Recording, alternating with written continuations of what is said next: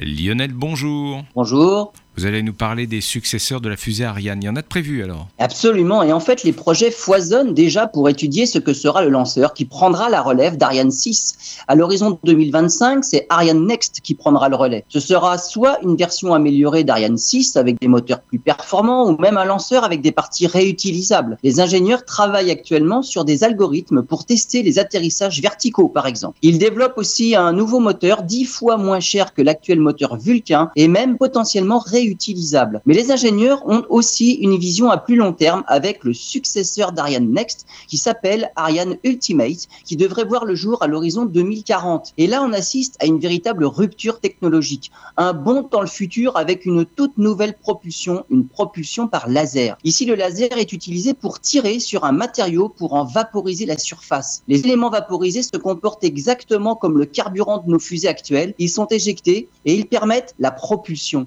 Le laser serait un laser pulsé, une impulsion de 100 picosecondes, c'est-à-dire un dixième de milliardième de seconde toutes les 20 millisecondes. Les recherches actuelles portent sur la nature du matériau à vaporiser. Il faut créer le plus d'éjections de matière avec le moins d'éclairement possible. Les ingénieurs sont déjà sur la piste d'un candidat qui permettrait déjà d'envoyer en orbite 20 kg de charge utile. Une démonstration est prévue. Elle consistera à envoyer un ballon de foot à 1 km d'altitude à près de 3500 km heure. Cette technologie est aujourd'hui loin d'être prête, mais les études montrent qu'il serait possible d'utiliser les lasers pour propulser des vaisseaux pour un coût bien moindre que celui de nos propulsions actuelles.